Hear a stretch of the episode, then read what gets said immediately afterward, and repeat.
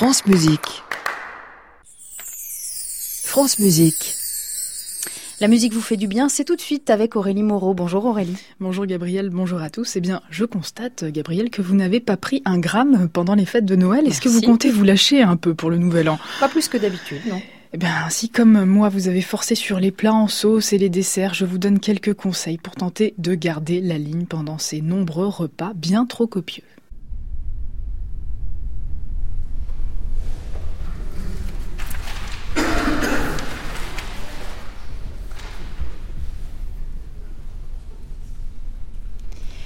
Qu'est-ce que nous écoutons là, Aurélie?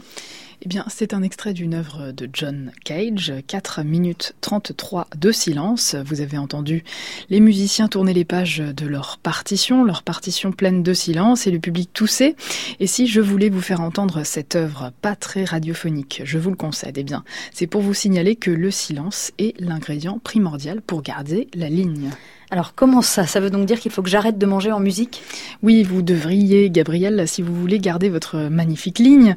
C'est ce que nous montre une étude menée sur 78 étudiants américains. On leur a demandé de tenir un journal de leur régime alimentaire durant 7 jours consécutifs. Et en plus de leur demander de noter la quantité d'aliments et de boissons ingérés, on les a également conviés à préciser les conditions dans lesquelles ils prenaient leur repas. Ils devaient indiquer l'éventuelle présence de musique et surtout préciser l'atmosphère générale de la musique. S'agissait d'une musique douce, rapide, tout en indiquant le volume auquel ils écoutaient cette musique.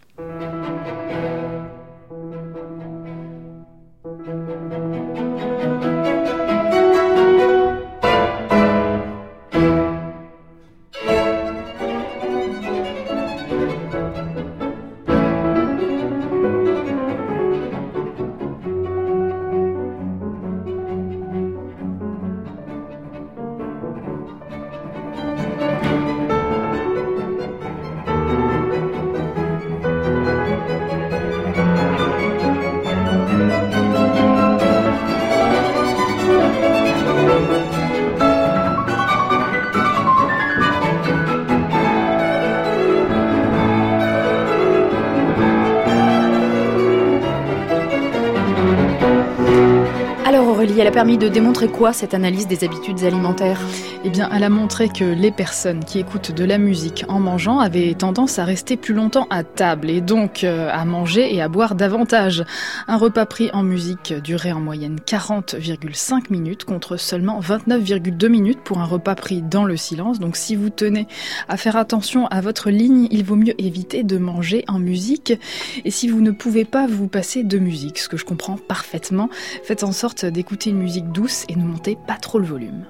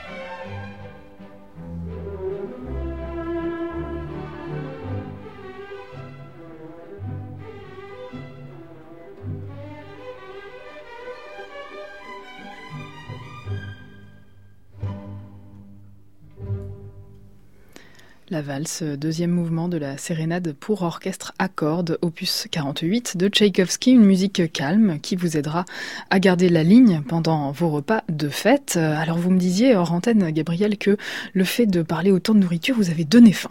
Absolument, dès qu'on m'en parle, ça éveille mon appétit.